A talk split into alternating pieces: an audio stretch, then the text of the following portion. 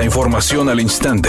Grupo Radio Alegría presenta ABC Noticias. Información que transforma.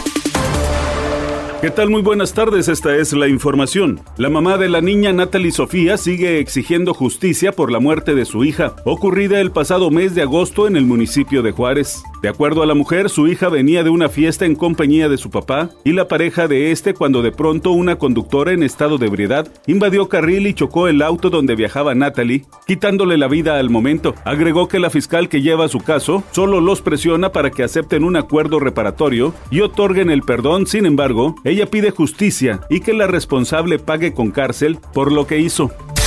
Las comisiones para la igualdad de género y de estudios legislativos del Senado aprobaron un proyecto de dictamen para combatir con mayor energía el acoso sexual en espacios públicos, tanto a mujeres como a hombres. El proyecto se adiciona a la Ley General de Acceso de las Mujeres a una vida libre de violencia. Cabe señalar que esta violencia se manifiesta a través de una conducta física o verbal de connotación sexual no consentida sobre una o varias personas en espacios y medios de transporte públicos, cuya acción representa una vulneración a los derechos humanos. La misma reforma que propone el Senado habla de aumentar la pena carcelaria para los infractores. Editorial ABC con Eduardo Garza. La vacunación contra el COVID-19 para niños de 5 a 11 años se va a terminar el próximo 28 de febrero. Ya se anunció. Si no ha vacunado a su hijo, hágalo porque ni el gobierno estatal ni el federal tendrán vacunas contra el SARS-CoV-2.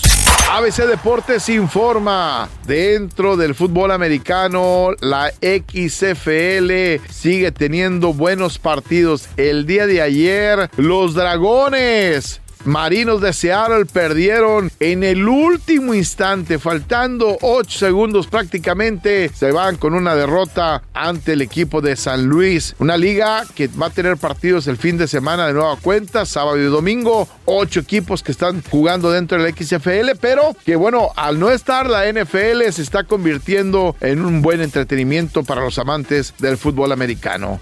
La cantante Dulce María dijo que ella y sus compañeros del grupo RBD se reunirán por ahí de julio para iniciar con los ensayos de la gira del reencuentro. Darán pie a que cada uno termine sus proyectos y sobre todo a que Maite Perroni se convierta en mamá, esté con su pequeño y una vez recuperada se integre a trabajar juntos para cantarle de nuevamente a sus fans de toda Latinoamérica.